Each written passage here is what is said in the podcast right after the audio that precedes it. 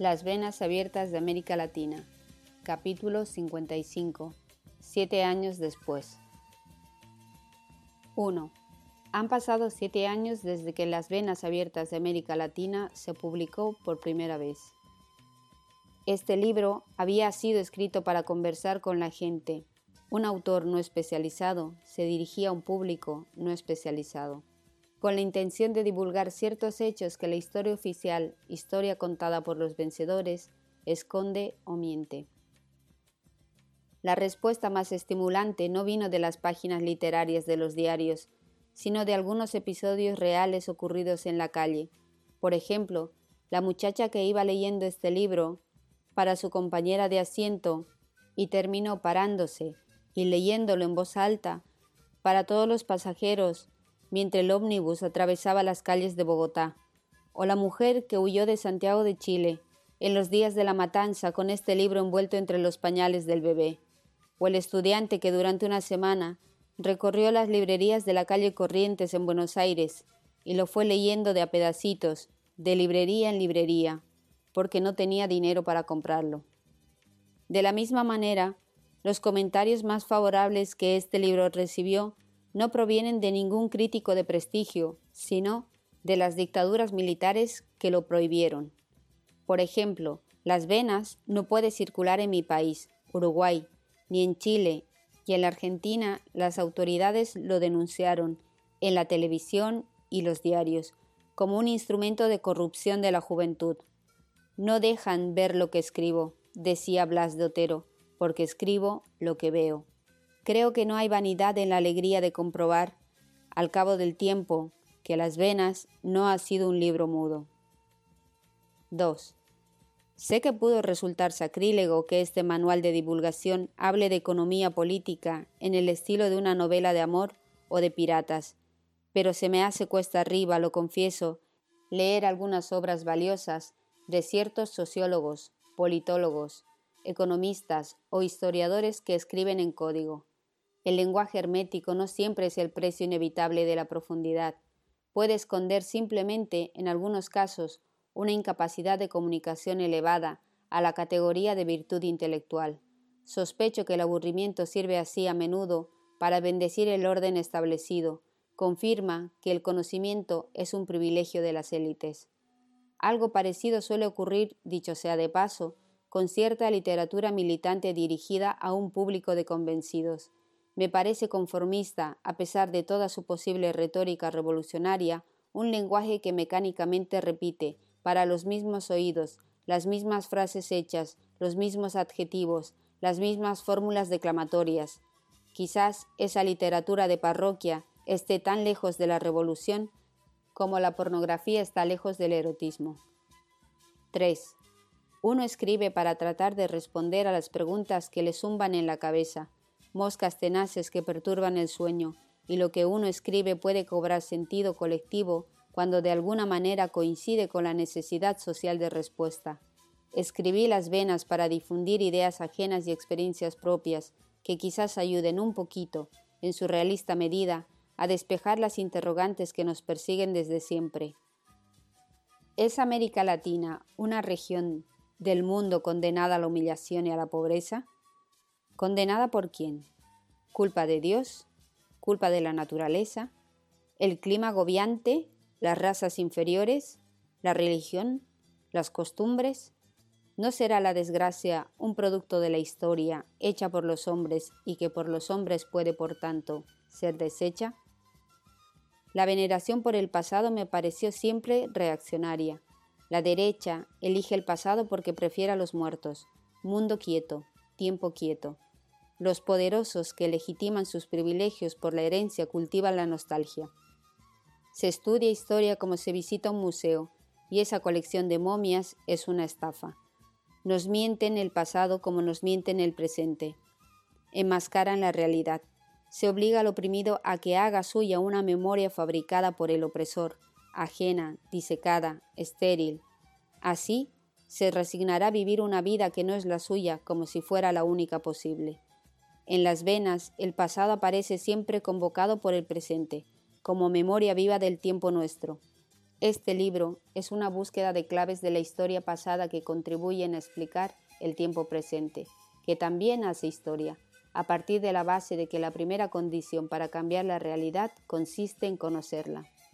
No se ofrece aquí un catálogo de héroes vestidos como para un baile de disfraz, que al morir en la batalla pronuncian solemnes frases larguísimas, sino que se indagan el sonido y la huella de los pasos multitudinarios que presienten nuestros andares de ahora. Las venas proviene de la realidad, pero también de otros libros, mejores que este, que nos han ayudado a conocer qué somos, para qué podemos ser, y que nos ha permitido averiguar de dónde venimos para mejor adivinar a dónde vamos. Esa realidad y esos libros muestran que el subdesarrollo latinoamericano es una consecuencia del desarrollo ajeno, que los latinoamericanos somos pobres porque es rico el suelo que pisamos, y que los lugares privilegiados por la naturaleza han sido malditos por la historia. En este mundo nuestro, mundo de centros poderosos y suburbios sometidos, no hay riquezas que no resulte por lo menos sospechosa. 4. En el tiempo transcurrido desde la primera edición de las Venas Abiertas de América Latina, la historia no ha dejado de ser, para nosotros, una maestra cruel. El sistema ha multiplicado el hambre y el miedo. La riqueza continuó concentrándose y la pobreza difundiéndose. Así lo reconocen los documentos de los organismos internacionales especializados, cuya séptico lenguaje llama países en vías de desarrollo, a nuestras oprimidas comarcas y denomina redistribución regresiva del ingreso, al empobrecimiento implacable de la clase trabajadora. El engranaje internacional ha continuado funcionando, los países al servicio de las mercancías, los hombres al servicio de las cosas. Con el paso del tiempo se van perfeccionando los métodos de exportación de las crisis, el capital monopolista alcanza su más alto grado de concentración y su dominio internacional de los mercados, los créditos y las inversiones hace posible el sistemático y creciente traslado de las contradicciones. Los suburbios pagan el precio de la prosperidad sin mayores sobresaltos de los centros. El mercado internacional continúa siendo una de las llaves maestras de esta operación. Allí ejercen su dictadura las corporaciones multinacionales, multinacionales como Suezi, porque operan en muchos países, pero bien nacionales, por cierto, en su propiedad y control. La Organización Mundial de la Desigualdad no se altera por el hecho de que actualmente el Brasil exporte, por ejemplo, automóviles Volkswagen a otros países sudamericanos y a los lejanos mercados de África y el cercano Oriente. Al fin y al cabo, es la empresa alemana Volkswagen quien ha decidido que resulte más conveniente exportar automóviles para ciertos mercados desde su filial brasileña. Son brasileños los bajos costos de producción, los brazos baratos, y son alemanas las altas ganancias. Tampoco se rompe la camisa de fuerza por arte de magia cuando una materia prima consigue escapar a la maldición de los precios bajos. Este fue el caso del petróleo a partir de 1973 ¿Acaso no es el petróleo un negocio internacional? Son empresas árabes o latinoamericanas, la Standard Oil de Nueva Jersey, ahora llamada Exxon, la Royal Dutch Shell o la Gulf. ¿Quién se lleva la parte del león? Ha resultado revelador, por lo demás, el escándalo desatado contra los países productores de petróleo, que osaron defender su precio y fueron inmediatamente convertidos en los chivos emisarios de la inflación y la desocupación obrera en Europa y Estados Unidos. ¿Alguna vez consultaron a alguien, los países más desarrollados, antes de aumentar el precio de cualquiera de sus productos? Desde hacía 20 años el precio del petróleo caía y caía. Su cotización vil representó un gigantesco subsidio a los grandes centros industriales del mundo, cuyos productos, en cambio, resultaban cada vez más caros. En relación al incesante aumento de precio de los productos estadounidenses y europeos, la nueva cotización del petróleo no ha hecho más que devolverlos a sus niveles de 1952. El petróleo crudo simplemente recuperó el poder de compra que tenía dos décadas atrás. 5.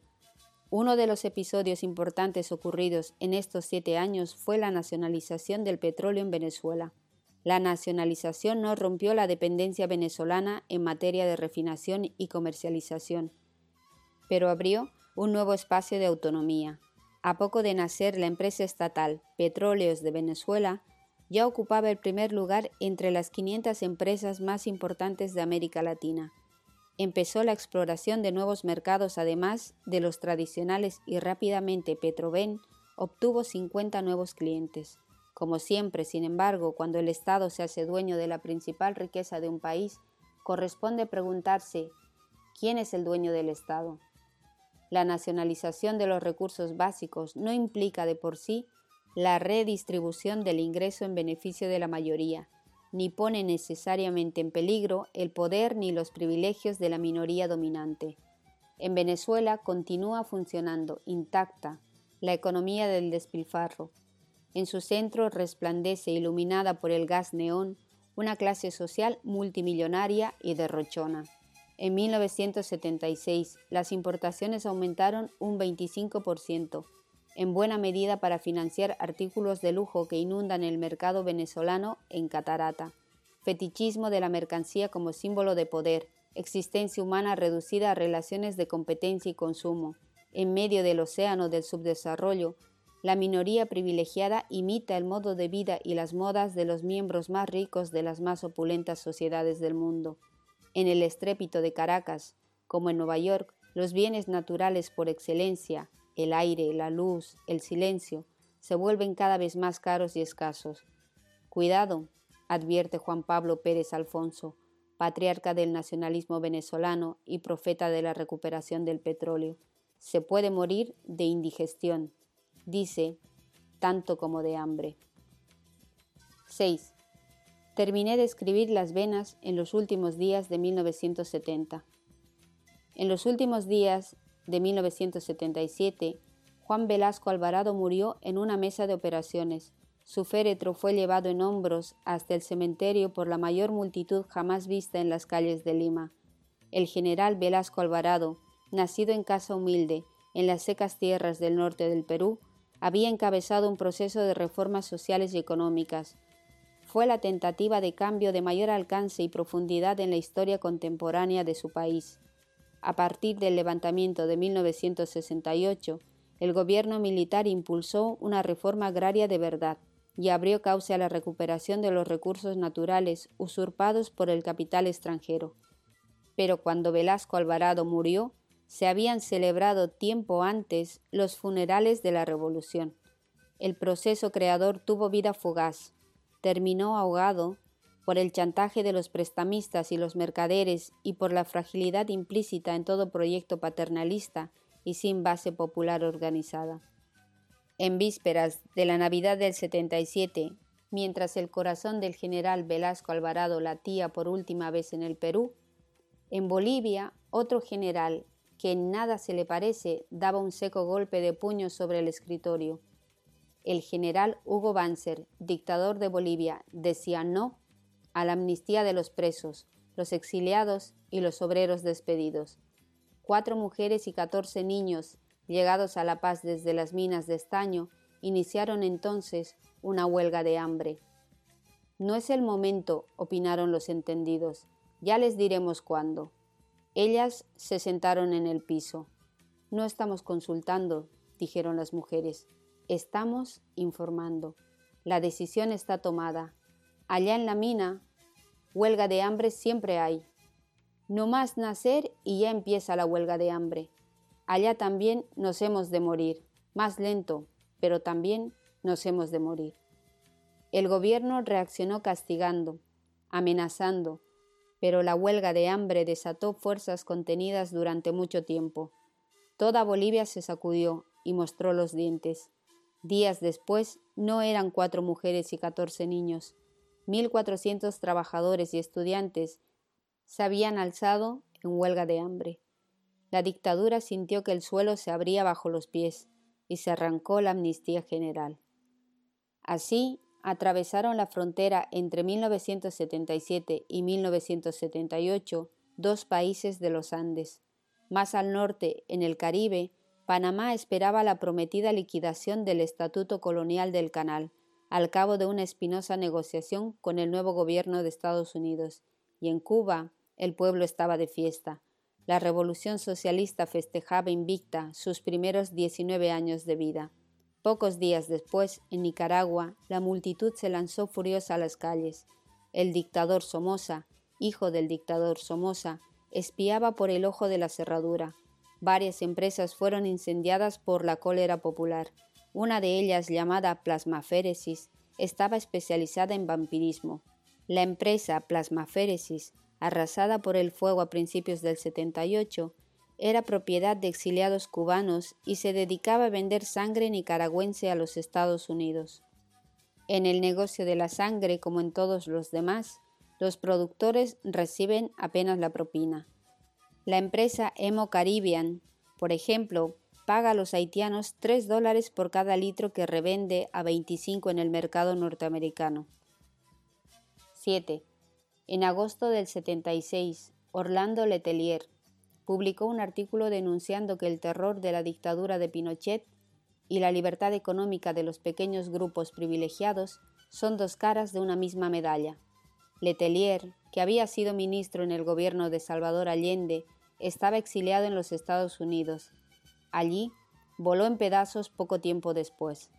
En su artículo sostenía que es absurdo hablar de libre competencia en una economía como la chilena, sometida a los monopolios que juegan a su antojo con los precios, y que resulta irrisorio mencionar los derechos de los trabajadores en un país donde los sindicatos auténticos están fuera de la ley y los salarios se fijan por decreto de la Junta Militar. Letelier describía el desmontaje de las conquistas realizadas por el pueblo chileno durante el gobierno de la Unidad Popular, de los monopolios y oligopolios industriales nacionalizados por Salvador Allende la dictadura había devuelto la mitad a sus antiguos propietarios y había puesto en venta la otra mitad. Firestone había comprado la Fábrica Nacional de Neumáticos. Parson and Whitmore, una gran planta de pulpa de papel. La economía chilena, decía Letelier, está ahora más concentrada y monopolizada que en las vísperas del gobierno de Allende. Negocios libres como nunca, gente presa como nunca en América Latina.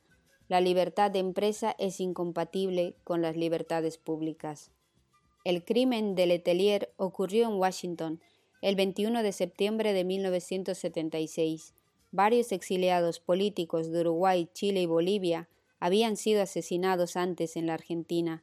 Entre ellos, los más notorios fueron el general Carlos Prats, figura clave en el esquema militar del gobierno de Allende, cuyo automóvil estalló en un garaje de Buenos Aires el 27 de septiembre de 1974. El general Juan José Torres, que había encabezado un breve gobierno antiimperialista en Bolivia, murió acribillado a balazos el 15 de junio de 1976, y los legisladores uruguayos Selmar Michelini y Héctor Gutiérrez Ruiz fueron secuestrados, torturados y asesinados también en Buenos Aires entre el 18 y el 21 de marzo de 1976.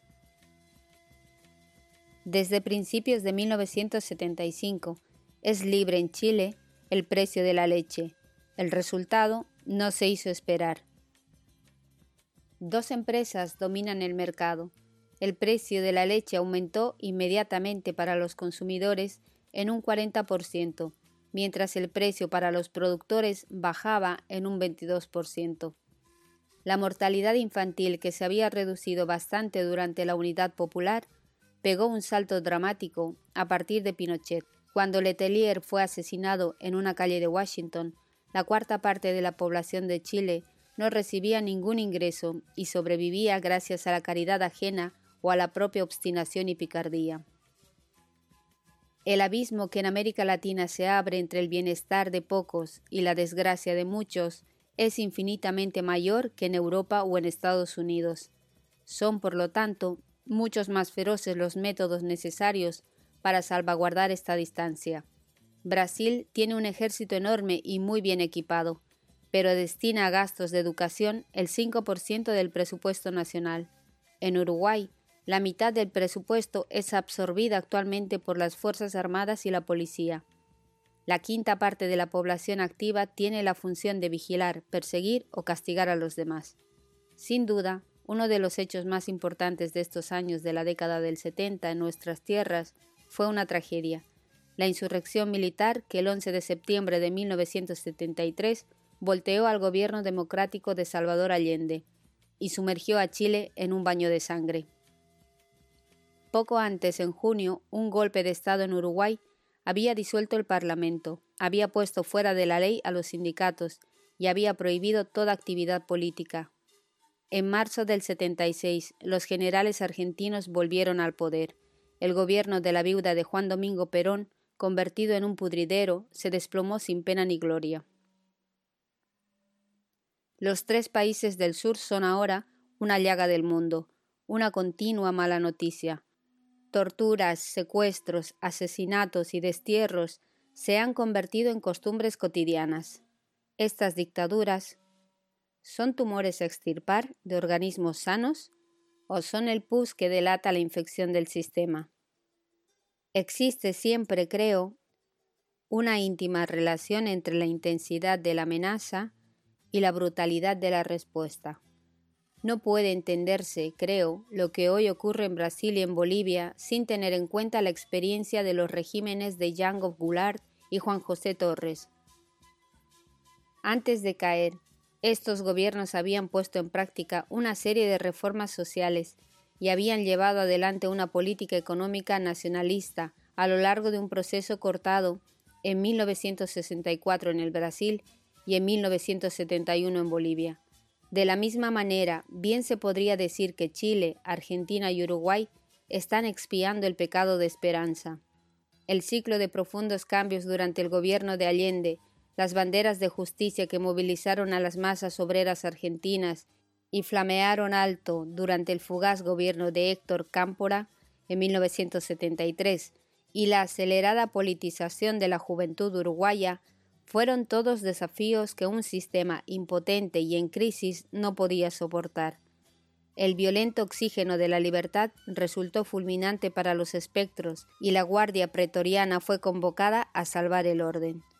El plan de limpieza es un plan de exterminio. 8. Las actas del Congreso de los Estados Unidos suelen registrar testimonios irrefutables sobre las intervenciones en América Latina Mordidas por los ácidos de la culpa, las conciencias realizan su catarsis en los confesionarios del imperio. En estos últimos tiempos, por ejemplo, se han multiplicado los reconocimientos oficiales de la responsabilidad de los Estados Unidos en diversos desastres. Amplias confesiones públicas han probado, entre otras cosas, que el gobierno de los Estados Unidos participó directamente, mediante el soborno, el espionaje y el chantaje, en la política chilena. En Washington se planificó la estrategia del crimen. Desde 1970, Kissinger y los servicios de informaciones prepararon cuidadosamente la caída de Allende. Millones de dólares fueron distribuidos entre los enemigos del gobierno legal de la Unidad Popular. Así pudieron sostener su larga huelga, por ejemplo, los propietarios de camiones que en 1973 paralizaron buena parte de la economía del país. La certidumbre de la impunidad afloja las lenguas. Cuando ocurrió el golpe de Estado contra Goulart, los Estados Unidos tenían en el Brasil su mayor embajada del mundo.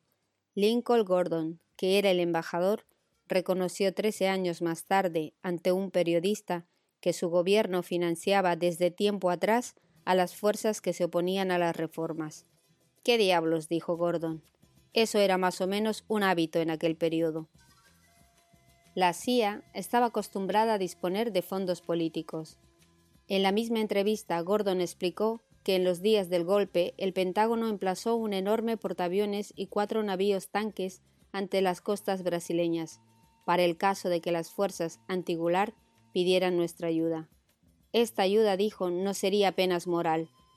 Daríamos apoyo logístico, abastecimientos, municiones y petróleo. Desde que el presidente Jimmy Carter inauguró la política de derechos humanos, se ha hecho habitual que los regímenes latinoamericanos impuestos gracias a la intervención norteamericana formulen encendidas declaraciones contra la intervención norteamericana en sus asuntos internos. El Congreso de los Estados Unidos resolvió, en 1976 y 77, suspender la ayuda económica y militar a varios países. La mayor parte de la ayuda externa de los Estados Unidos no pasa, sin embargo, por el filtro del Congreso. Así, a pesar de las declaraciones y las resoluciones y las protestas, el régimen del general Pinochet recibió durante 1976 290 millones de dólares de ayuda directa de los Estados Unidos sin autorización del Parlamento.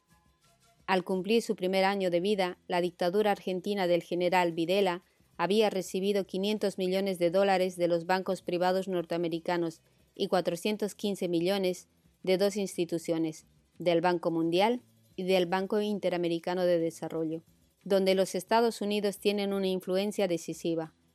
Los derechos especiales de giro de la Argentina en el Fondo Monetario Internacional, que eran de 64 millones de dólares en 1975, habían subido a 700 millones un par de años después. Parece saludable la preocupación del presidente Carter por la carnicería que están sufriendo algunos países latinoamericanos, pero los actuales dictadores no son autodidactas. Han aprendido las técnicas de la represión y el arte de gobernar en los cursos del Pentágono en Estados Unidos y en la zona del Canal de Panamá. Esos cursos continúan hoy en día y que se sepa, no han variado en un ápice su contenido. Los militares latinoamericanos que hoy constituyen piedra de escándalo para los Estados Unidos han sido buenos alumnos. Hace unos cuantos años, cuando era secretario de Defensa el actual presidente del Banco Mundial, Robert McNamara, lo dijo con todas sus letras. Ellos son los nuevos líderes. No necesito explayarme sobre el valor de tener en posiciones de liderazgo a hombres que previamente han conocido de cerca cómo pensamos y cómo hacemos las cosas los americanos.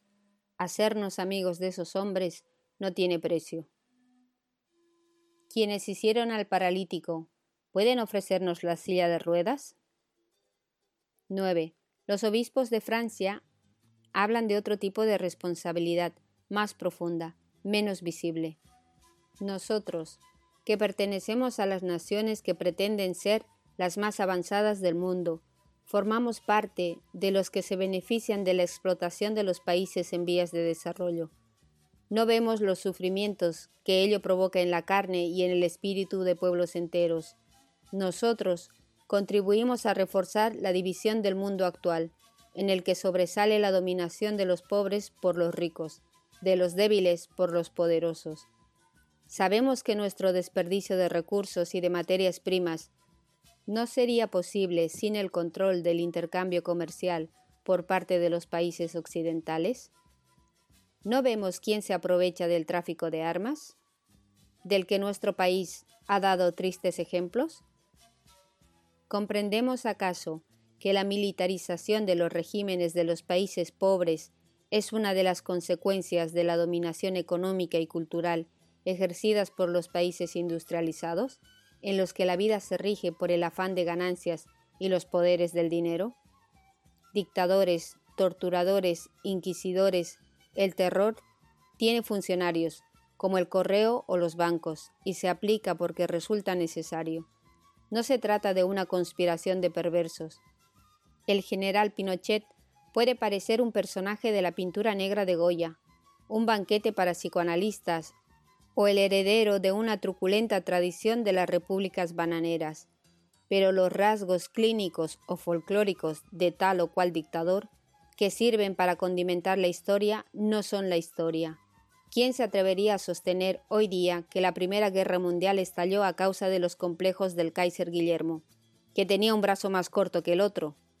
En los países democráticos no se revela el carácter de violencia que tiene la economía. En los países autoritarios ocurre lo mismo con el carácter económico de la violencia. Había escrito Bertolt Brecht a fines de 1940 en su diario de trabajo. En los países del sur de América Latina, los centuriones han ocupado el poder en función de una necesidad del sistema y el terrorismo de Estado se pone en funcionamiento cuando las clases dominantes ya no pueden realizar sus negocios por otros medios. En nuestros países, no existiría la tortura si no fuera eficaz, y la democracia formal tendría continuidad si se pudiera garantizar que no se escapará al control de los dueños del poder. En tiempos difíciles, la democracia se vuelve un crimen contra la seguridad nacional, o sea, contra la seguridad de los privilegios internos y las inversiones extranjeras. Nuestras máquinas de picar carne humana integran un engranaje internacional, la sociedad entera se militariza, el estado de excepción deviene permanente y se vuelve hegemónico el aparato de represión a partir de un ajuste de tuercas desde los centros del sistema imperialista.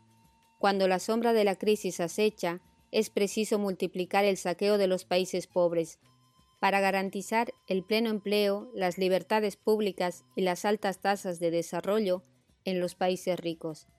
Relaciones de víctima y verdugo, dialéctica siniestra. Hay una estructura de humillaciones sucesivas que empieza en los mercados internacionales y en los centros financieros y termina en la casa de cada ciudadano.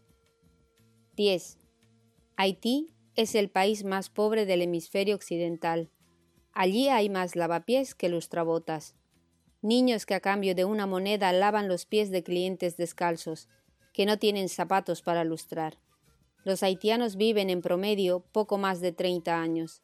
De cada 10 haitianos, 9 no saben leer ni escribir. Para el consumo interno se cultivan las laderas de las montañas. Para la exportación, los valles fértiles. Las mejores tierras se dedican al café, al azúcar, al cacao y otros productos que requiere el mercado norteamericano. No muchos juegan al béisbol en Haití, pero Haití es el principal productor mundial de pelotas de béisbol. No faltan en el país talleres donde los niños trabajan por un dólar diario armando cassettes y piezas electrónicas. Son, por supuesto, productos de exportación. Y por supuesto también se exportan las ganancias, una vez deducida la parte que corresponde a los administradores del terror. El menor asomo de protesta implica en Haití la prisión o la muerte. Por increíble que parezca, los salarios de los trabajadores haitianos han perdido entre 1971 y 1975 una cuarta parte de su bajísimo valor real. Significativamente, en ese periodo entró al país un nuevo flujo de capital estadounidense. Recuerdo un editorial de un diario de Buenos Aires publicado hace un par de años. Un viejo diario conservador bramaba de ira porque en algún documento internacional la Argentina parecía como un país subdesarrollado y dependiente. ¿Cómo una sociedad culta, europea, próspera y blanca podía ser medida con la misma vara que un país tan pobre y tan negro como Haití? Sin duda, las diferencias son enormes, aunque poco tienen que ver con las categorías de análisis de la arrogante oligarquía de Buenos Aires, pero con todas las diversidades y contradicciones que se quiera, la Argentina no está a salvo del círculo vicioso que estrangula la economía latinoamericana, y no hay tampoco esfuerzo de exorcismo intelectual que pueda sustraerla a la realidad que comparten, quien más, quien menos, los demás países de la región. Al fin y al cabo, las matanzas del general Videla no son más civilizadas que las de Papadoc Duvalier o su heredero en el trono, aunque la represión tenga en la Argentina un nivel tecnológico más alto y en lo esencial, ambas dictaduras actúan al servicio del mismo objetivo, proporcionar brazos baratos a un mercado internacional que exige productos baratos. Apenas llegada al poder la dictadura de Videla, se apresuró a prohibir las huelgas y decretó la libertad de precios al mismo tiempo que encarcelaba los salarios.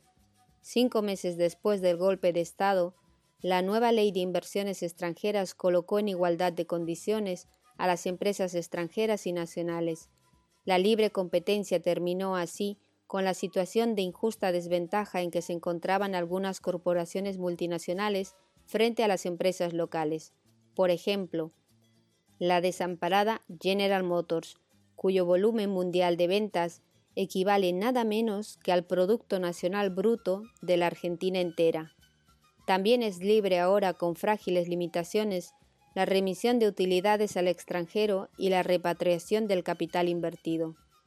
Cuando el régimen cumplió su primer año de vida, el valor real de los salarios se había reducido al 40%. fue una hazaña lograda por el terror. 15.000 desaparecidos, 10.000 presos, 4.000 muertos, decenas de miles de desterrados son la cifra desnuda de ese terror, denunció el escritor Rodolfo Walsh en una carta abierta. La carta fue enviada el 29 de marzo del 77 a los tres jefes de la Junta de Gobierno. Ese mismo día, Walsh fue secuestrado y desapareció. 11. Fuentes insospechables confirman que una ínfima parte de las nuevas inversiones extranjeras directas en América Latina proviene realmente del país de origen. Según una investigación publicada por el Departamento de Comercio de los Estados Unidos, apenas un 12% de los fondos viene de la matriz estadounidense, un 22% corresponde a ganancias obtenidas en América Latina y el 66% restante sale de las fuentes de crédito interno y sobre todo del crédito internacional. La proporción es semejante para las inversiones de origen europeo o japonés, y hay que tener en cuenta que a menudo ese 12% de inversión que viene de las casas matrices no es más que el resultado del traspaso de maquinarias ya utilizadas o que simplemente refleja la cotización arbitraria que las empresas imponen a su know-how industrial, a las patentes o a las marcas. Las corporaciones multinacionales, pues, no solo usurpan el crédito interno de los países donde operan, a cambio de un aporte de capital bastante discutible, sino que además les multiplican la deuda externa. La deuda externa latinoamericana era en 1975 casi tres veces mayor que en 1969. Brasil, México, Chile y Uruguay destinaron en 1975 aproximadamente la mitad de sus ingresos por exportaciones al pago de las amortizaciones y los intereses de la deuda, y al pago de las ganancias de las empresas extranjeras establecidas en esos países. Los servicios de deuda y las remesas de utilidades tragaron en ese año el 55% de las exportaciones de Panamá y el 60% de las de Perú. En 1969, cada habitante de Bolivia debía 137 dólares al exterior. En 1977 debía 483. Los habitantes de Bolivia no fueron consultados, ni vieron un solo centavo de esos préstamos que les habían puesto la soga al cuello. El Citibank no figura como candidato en ninguna lista, en los pocos países latinoamericanos donde todavía se realizan elecciones, y ninguno de los generales que ejercen las dictaduras se llama Fondo Monetario Internacional. Pero, ¿cuál es la mano que ejecuta y cuál la conciencia que ordena? ¿Quién presta? Manda. Para pagar hay que exportar más, y hay que exportar más para financiar las importaciones y para hacer frente a la hemorragia de las ganancias y los royalties que las empresas extranjeras drenan hacia sus casas matrices.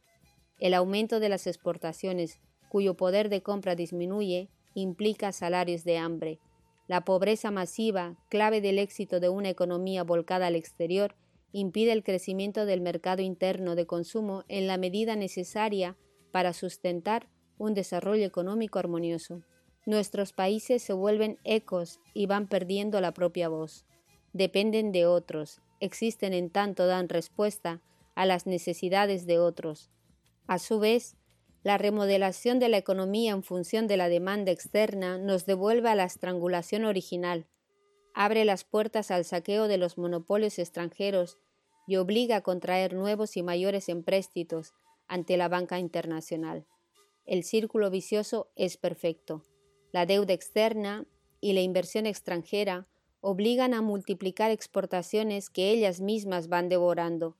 La tarea no puede llevarse a cabo con buenos modales, para que los trabajadores latinoamericanos cumplan con su función de rehenes de la prosperidad ajena, han de mantenerse prisioneros, del lado de adentro o del lado de afuera de los barrotes de las cárceles. 12. La explotación salvaje de la mano de obra no es incompatible con la tecnología intensiva. Nunca lo fue. En nuestras tierras, por ejemplo, las legiones de obreros bolivianos que dejaron los pulmones en las minas de Oruro en los tiempos de Simón Patiño, trabajaban en régimen de esclavitud asalariada, pero con maquinaria muy moderna. El varón del estaño supo combinar los más altos niveles de la tecnología de su época con los niveles más bajos de salarios. Además, en nuestros días, la importación de la tecnología de las economías más adelantadas coincide con el proceso de expropiación de las empresas industriales de capital local por parte de las todopoderosas corporaciones multinacionales. El movimiento de centralización de capital se cumple a través de una quema despiadada de los niveles empresariales obsoletos, que no por azar son justamente los de propiedad nacional. La desnacionalización acelerada de la industria latinoamericana trae consigo una creciente dependencia tecnológica.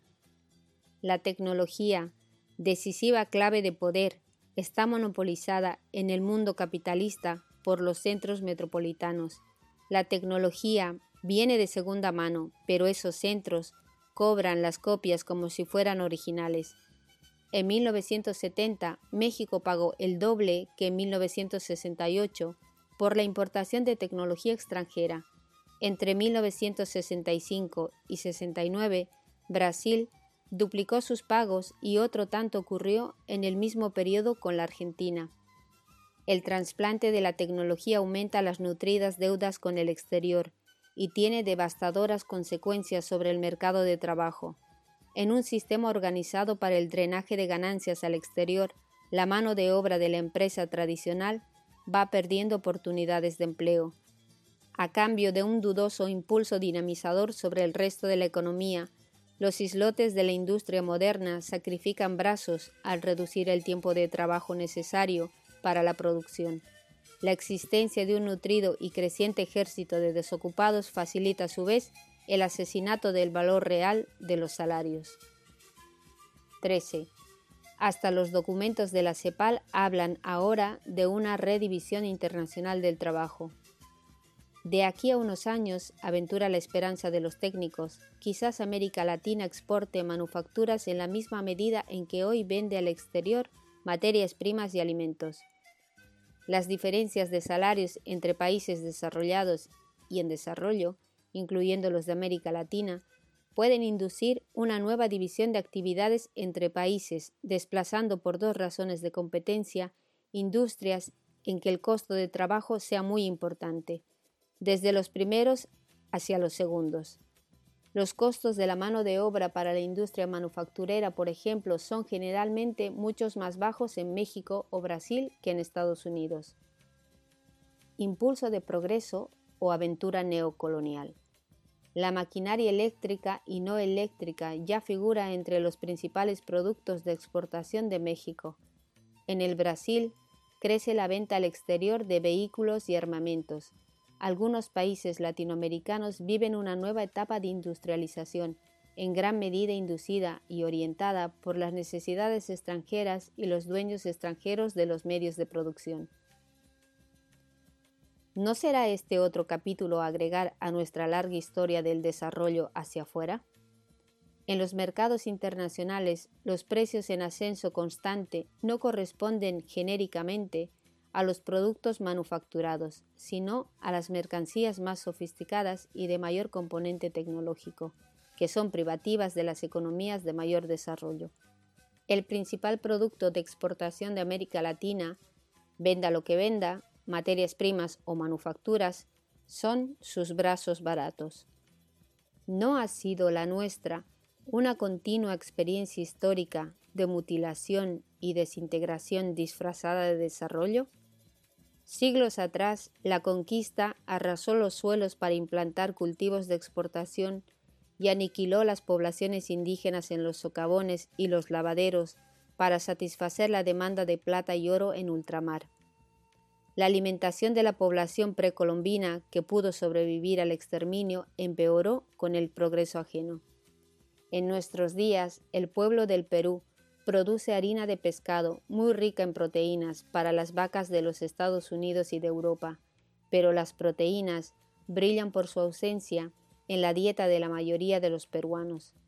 La filial de Volkswagen en Suiza planta un árbol por cada automóvil que vende, gentileza ecológica al mismo tiempo que la filial de la Volkswagen en Brasil arrasa centenares de hectáreas de bosques que dedicará a la producción intensiva de carne de exportación.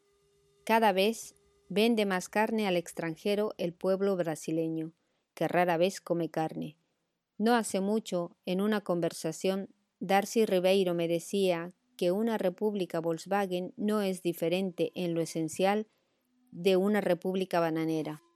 Por cada dólar que produce la exportación de bananas, apenas 11 centavos quedan en el país productor, y de esos 11, una parte insignificante corresponde a los trabajadores de las plantaciones. ¿Se alteran las proporciones cuando un país latinoamericano exporta automóviles? Ya los barcos negreros no cruzan el océano. Ahora los traficantes de esclavos operan desde el Ministerio de Trabajo. Salarios africanos, precios europeos. ¿Qué son los golpes de Estado en América Latina sino los sucesivos episodios de una guerra de rapiña? De inmediato, las flamantes dictaduras invitan a las empresas extranjeras a explotar la mano de obra local, barata y abundante, el crédito ilimitado, las exoneraciones de impuestos y los recursos naturales al alcance de la mano. 14. Los empleados del plan de emergencia del gobierno de Chile reciben salarios equivalentes a 30 dólares por mes. Un kilo de pan cuesta medio dólar. Reciben, por lo tanto, dos kilos de pan por día. El salario mínimo en Uruguay y Argentina equivale actualmente al precio de 6 kilos de café. El salario mínimo en Brasil llega a 60 dólares mensuales, pero los boyas frías, obreros rurales ambulantes, cobran entre 50 centavos y un dólar por día en las plantaciones de café, soja y otros cultivos de exportación. El forraje que comen las vacas en México contiene más proteínas que la dieta de los campesinos que se ocupan de ellas. La carne de esas vacas se destina a unas pocas bocas privilegiadas dentro del país y sobre todo al mercado internacional. Al amparo de una generosa política de créditos y facilidades oficiales, florece en México la agricultura de exportación, mientras entre 1970 y 1976 ha descendido la cantidad de proteínas disponibles por habitante y en las zonas rurales solamente uno de cada cinco niños mexicanos tiene peso y estatura normales. En Guatemala, el arroz, el maíz y los frijoles destinados al consumo interno están abandonados a la buena de Dios, pero el café, el algodón y los productos de exportación acaparan el 87% del crédito. De cada 10 familias guatemaltecas que trabajan en el cultivo y la cosecha del café, principal fuente de divisas del país, apenas una se alimenta según los niveles mínimos adecuados. En el Brasil, solamente un 5% del crédito agrícola se canaliza hacia el arroz, los frijoles y la mandioca, que constituyen la dieta básica de los brasileños. El resto deriva a los productos de exportación. El reciente derrumbamiento del precio internacional del azúcar no desató, como antes ocurría, una oleada de hambre entre los campesinos de Cuba. En Cuba ya no existe la desnutrición. A la inversa, el alza casi simultánea del precio internacional del café no alivió para nada la crónica miseria de los trabajadores de los cafetales del Brasil.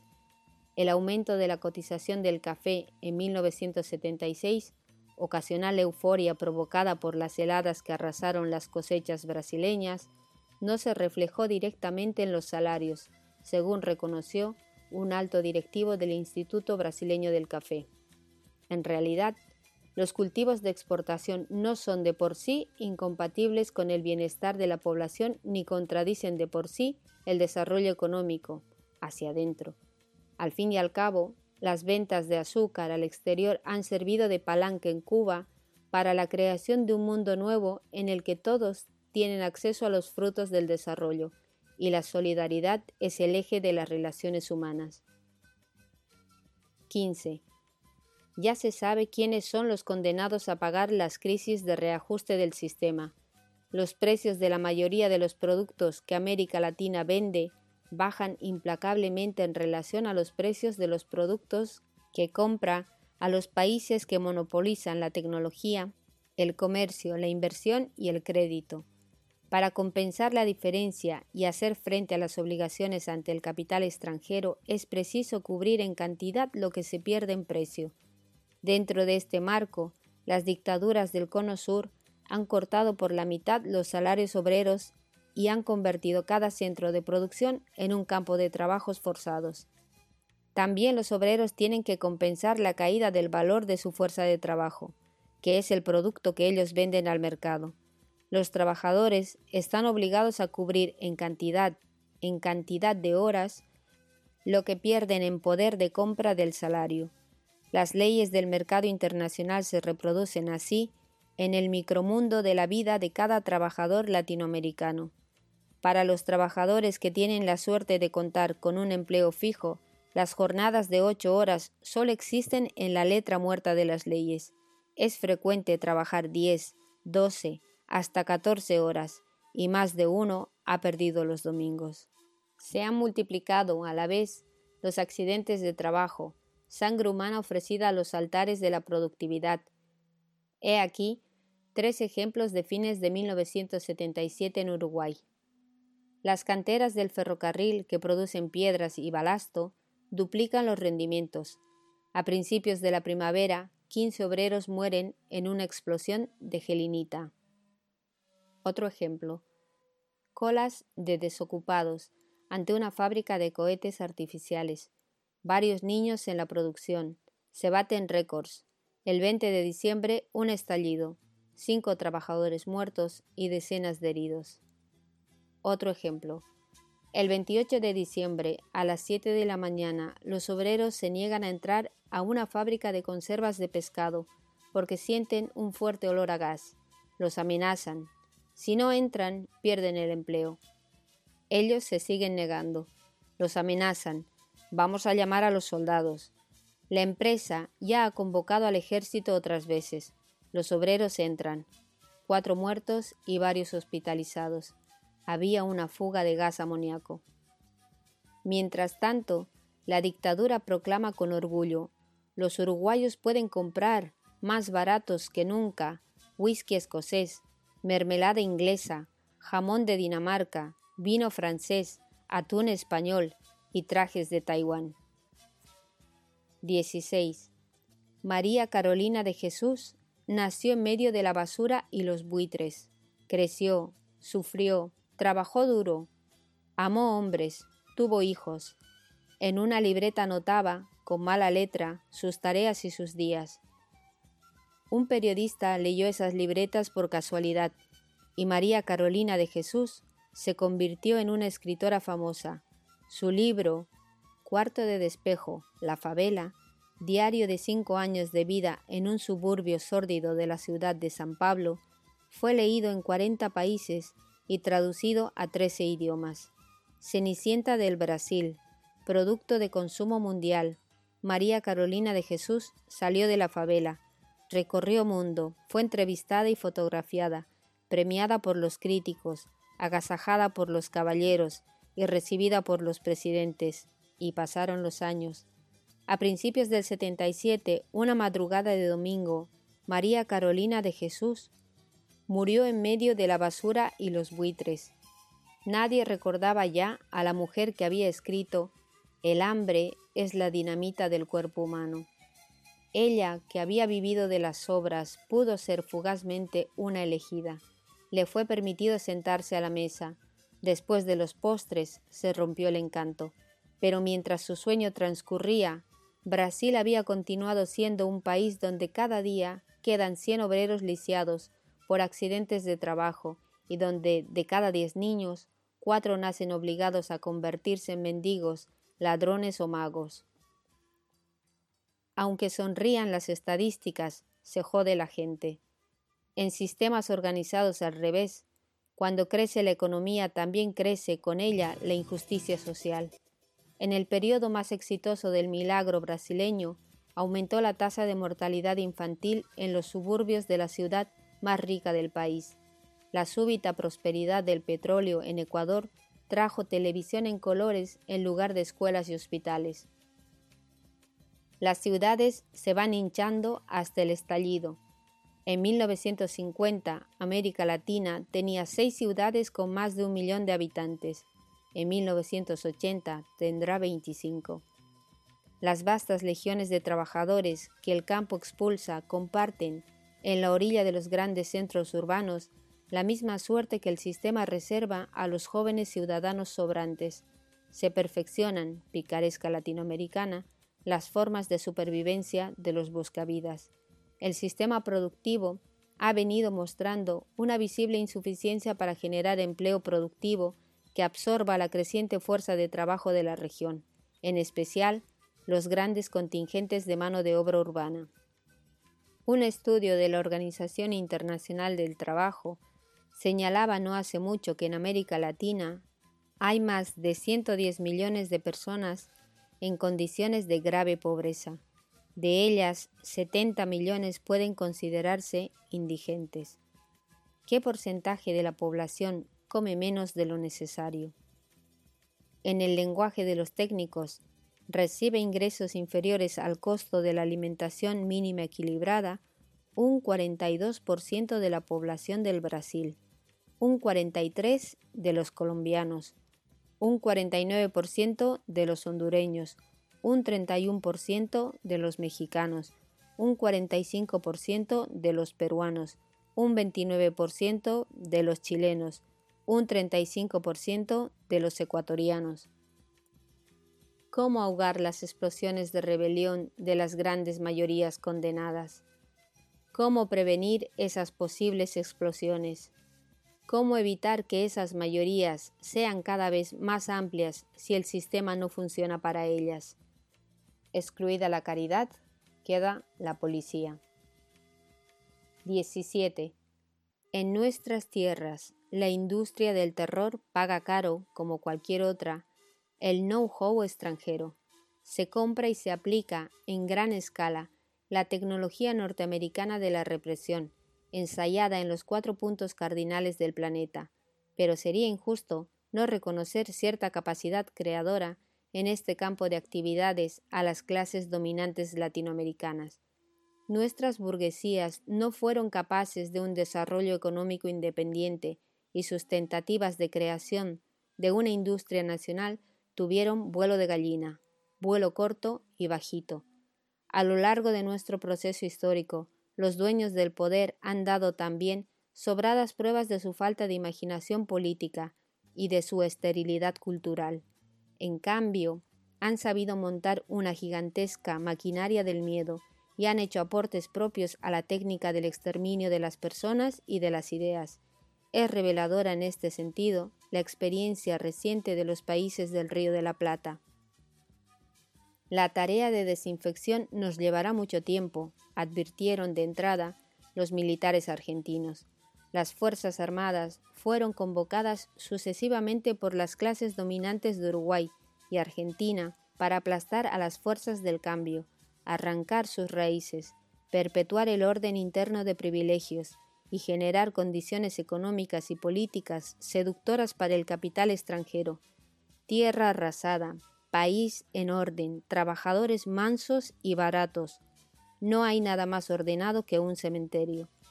La población se convirtió de inmediato en el enemigo interior. Cualquier signo de vida, protesta o mera duda constituye un peligroso desafío desde el punto de vista de la doctrina militar de la seguridad nacional. Se han articulado, pues, complejos mecanismos de prevención y castigo. Una profunda racionalidad se esconde por debajo de las apariencias. Para operar con eficacia, la represión debe parecer arbitraria. Excepto la respiración, toda actividad humana puede constituir un delito. En Uruguay, la tortura se aplica como sistema habitual de interrogatorio. Cualquiera puede ser su víctima, y no solo los sospechosos y los culpables de actos de oposición. De esta manera se difunde el pánico de la tortura entre todos los ciudadanos, como un gas paralizante que invade cada casa y se mete en el alma de cada ciudadano. En Chile, la cacería dejó un saldo de miles de muertos, pero en Argentina no se fusila, se secuestra. Las víctimas desaparecen, los invisibles ejércitos de la noche realizan la tarea. No hay cadáveres, no hay responsables. Así la matanza, siempre oficiosa, nunca oficial, se realiza con mayor impunidad y así se irradia con mayor potencia la angustia colectiva. Nadie rinde cuentas, nadie brinda explicaciones. Cada crimen es una dolorosa incertidumbre para los seres cercanos a la víctima y también una advertencia para todos los demás. El terrorismo de Estado se propone paralizar a la población por el miedo. Para obtener trabajo o conservarlo en Uruguay es preciso contar con el visto bueno de los militares. En un país donde tan difícil resulta conseguir empleo fuera de los cuarteles y las comisarías, esta obligación no solo sirve para empujar al éxodo a buena parte de los 300.000 ciudadanos fichados como izquierdistas, también es útil para amenazar a los restantes. Los diarios de Montevideo suelen publicar arrepentimientos públicos y declaraciones de ciudadanos que se golpean el pecho por si acaso.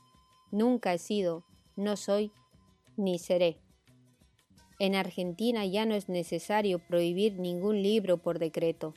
El nuevo Código Penal sanciona, como siempre, al escritor y al editor de un libro que se considere subversivo, pero además castiga al impresor, para que nadie se atreva a imprimir un texto simplemente dudoso, y también al distribuidor y al librero, para que nadie se atreva a venderlo, y por si fuera poco castiga al lector, para que nadie se atreva a leerlo, y mucho menos a guardarlo.